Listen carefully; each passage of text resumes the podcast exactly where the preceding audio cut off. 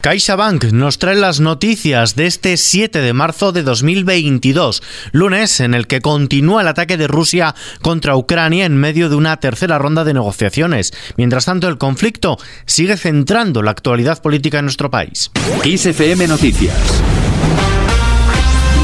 con Ismael la tercera ronda de negociaciones entre las delegaciones de Ucrania y Rusia ha comenzado en Bielorrusia en un momento en el que Ucrania defiende que Rusia no ha registrado avances en el frente en las últimas 24 horas, mientras que la imagen de una familia muerta junto a una maleta que habían preparado para huir de la guerra en la localidad Irpin ha dado la vuelta al mundo como una muestra más de las terribles consecuencias de esta invasión y el fracaso en el intento de establecer corredores humanitarios. Volodymyr Zelensky, presidente de Ucrania, Ucrania ha respondido también a estas imágenes que no hacen otra cosa sino confirmar la masacre a civiles por parte de Rusia. Golpean a nuestra gente y a nuestros niños. No perdonaremos el tiroteo de personas desarmadas, la destrucción de nuestra infraestructura. No perdonaremos cientos y cientos de víctimas, tanto sufrimiento. Y Dios no perdonará, ni hoy, ni mañana, ni nunca. En esa ronda de negociaciones, el jefe de la delegación rusa está dispuesto a negociar el modo de funcionamiento de los corredores humanitarios para la evacuación de civiles ucranianos que de momento no ha podido ser implementada con éxito. El gobierno ucraniano rechaza por inaceptable el plan de Moscú para evacuar hacia ciudades rusas a la población civil de Kiev, Mariupol, Kharkov y Sumy. Donde el Kremlin se mantiene inflexible es en el reconocimiento de territorios. Moscú asegura que Rusia detendrá su ofensiva militar en Ucrania si Kiev acepta sus condiciones que incluyen el reconocimiento de Crimea como territorio ruso y de la independencia del Donbass, de las regiones prorrusas de Donetsk y Lugansk. En este contexto, más de 1,7 millones de personas han huido de Ucrania desde que comenzó la ofensiva militar rusa el pasado 24 de febrero. Son datos que aporta Naciones Unidas este lunes la llegada de más de un millón de refugiados tan solo a Polonia. El alto comisionado de la ONU para los refugiados ha alertado de que es la crisis de desplazamiento que más rápido crece desde la Segunda Guerra Mundial y por ahora no se le atisba final. Las previsiones anticipan hasta 4 millones de salidas si la situación no mejora. En este sentido se ha manifestado también el jefe de la diplomacia comunitaria. Escuchamos a Josep Borrell. Ya estamos en millón y medio de refugiados en solo una semana. Si los bombardeos continúan así, bombardeando ciudades de manera indiscriminada, podemos esperar 5 millones de migrantes. Migrantes, no, no podemos llamarlos migrantes, son exiliados. Personas que buscan escapar de la guerra. En este sentido, España espera disponer de más de 6.000 plazas de acogida para los ucranianos. El plan que ultima el gobierno con comunidades y ayuntamientos tendrá una capacidad superior a estas 6.000 plazas que serán derivados a los distintos territorios desde tres grandes centros de recepción que estarán situados en Pozuelo del Arcón, Madrid, en Barcelona y en Alicante. Mientras tanto, Podemos no ve incoherencias en su discurso, no se plantean salir del gobierno de coalición, pese a las duras críticas al PSOE por el envío de armas a Ucrania, al que hoy ha negado a haber señalado ayer como partido de la guerra, al tiempo que ha reivindicado su papel fundamental en el Ejecutivo para impulsar medidas en favor de la mayoría social. Isa Serra, portavoz de Podemos. Aunque tengamos esas diferencias, aunque ahora mismo estemos teniendo una diferencia en torno a cuál cuál es la forma más eficaz de conseguir la paz. Insisto que puede contar con Podemos. Mientras tanto, el PSOE hace oídos sordos, insisten en que dentro del gobierno de coalición no hay tensión, sino unidad ante la guerra de Ucrania.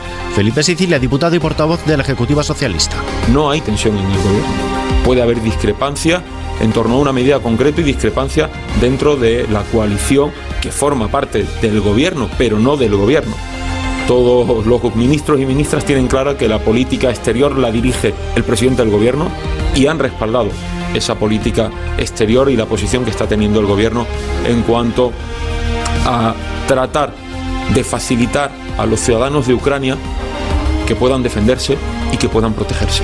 Sobre este asunto también tiene su opinión el Partido Popular. El presidente del comité organizador del Congreso del partido, Esteban González Pons, asegura que en Podemos están más interesados en sus sillones que en la paz en Ucrania. Esteban González Pons. Me da la impresión de que a Isa Serra le preocupa más conservar los sillones en el Consejo de Ministros que la paz en Ucrania.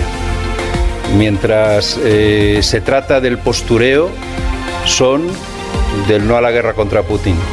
Y cuando se trata de que los tiren del gobierno, de repente un paso atrás y perdona al PSOE si le han ofendido. Cambiamos de asunto. El presidente del gobierno, Pedro Sánchez, ha encabezado la reunión mantenida en la mesa del diálogo social para analizar la escalada de los precios. Los secretarios generales de Comisiones Obreras y DUGT, Unai Sordo y Pepe Álvarez, se han mostrado en contra de firmar un pacto de rentas que solo hable de salarios, considerando necesario que aborde también medidas que afecten a los precios, principalmente los energéticos, impuestos o dividendos empresariales. Unai Sordo de Comisiones Obreras. Un pacto de rentas requiere de un acuerdo salarial pero un pacto de rentas es más que un acuerdo salarial.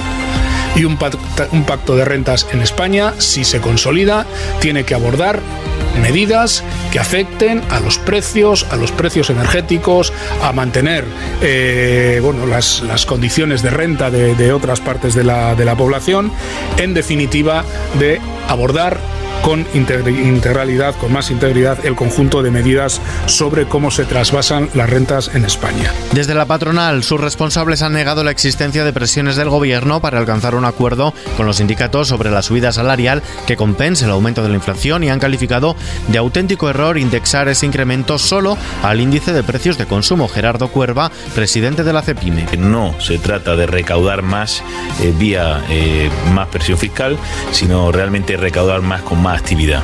Estamos en la senda de, reducción de impuestos, incremento de actividad y eso conllevará sin duda un incremento de recaudación. Sobre la guerra en Ucrania, las patronales destacan su apoyo al gobierno de España y al conjunto de la Unión Europea. Antonio Gramendi es el presidente de la COE. Las empresas españolas lo que estamos es y lo que tenemos que estar es lógicamente con la Unión Europea y en este caso también pues con el gobierno español que es lo que toca porque yo creo que hay una palabra hoy que es clave que es la palabra unidad.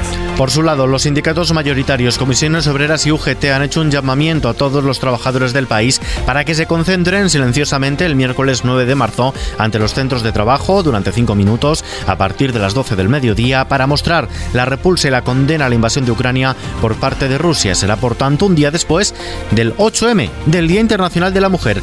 Tras la multitudinaria y polémica marcha de 2020, seis días antes de que se decretara el estado de alarma por la pandemia y la prohibición de convocar grandes manifestaciones el año pasado, asociaciones y plataformas feministas vuelven a salir este 8M a la calle, pero lo hacen divididas. Diversas organizaciones han decidido desmarcarse de las marchas tradicionales para reivindicar un feminismo abolicionista de la prostitución y mostrar su rechazo a las políticas del Ministerio de Igualdad, fundamentalmente por impulsar una ley trans que considera que daña la histórica lucha de las mujeres. La portavoz del gobierno, Isabel Rodríguez, ha rechazado que la celebración del 8 de marzo este año pierda el sentido que siempre ha tenido de lucha por los derechos de las mujeres para convertirse, como pide el Ministerio de Igualdad, en una reivindicación del no a la guerra. Isabel Rodríguez, portavoz del Gobierno, este mediodía en Telecinco. Sin duda es una cita muy importante para todas, la mirada muy puesta en las mujeres ucranianas y también en las mujeres rusas que también padecen a Putin y este señor que ha iniciado esta guerra no va a permitir que este 8 de marzo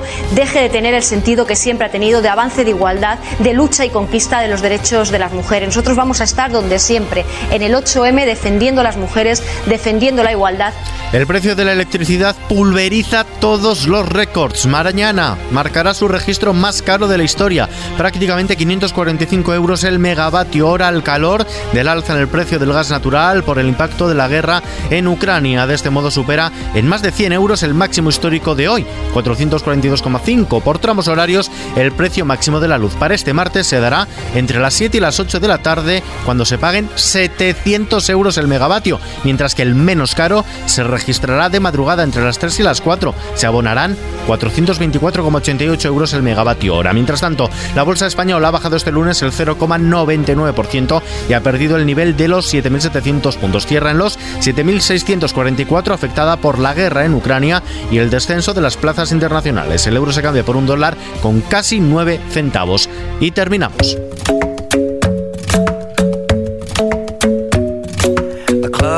El Sheeran ha comparecido hoy ante el juez para defenderse de las acusaciones de plagio de este tema, The Shape of You.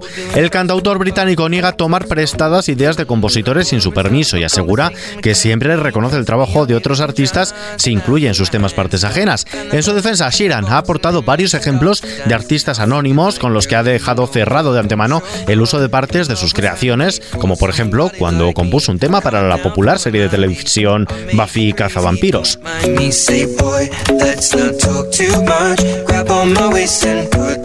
Por cierto, que esta noticia está ampliada en nuestra página web xfm.es. La información, como siempre, actualizada en los boletines de XFM y contextualizada con los audios del día en nuestro podcast XFM Noticias que llega de la mano de CaixaBank. Hasta mañana. Last night you were in my room, and now my bed sheets smell like you.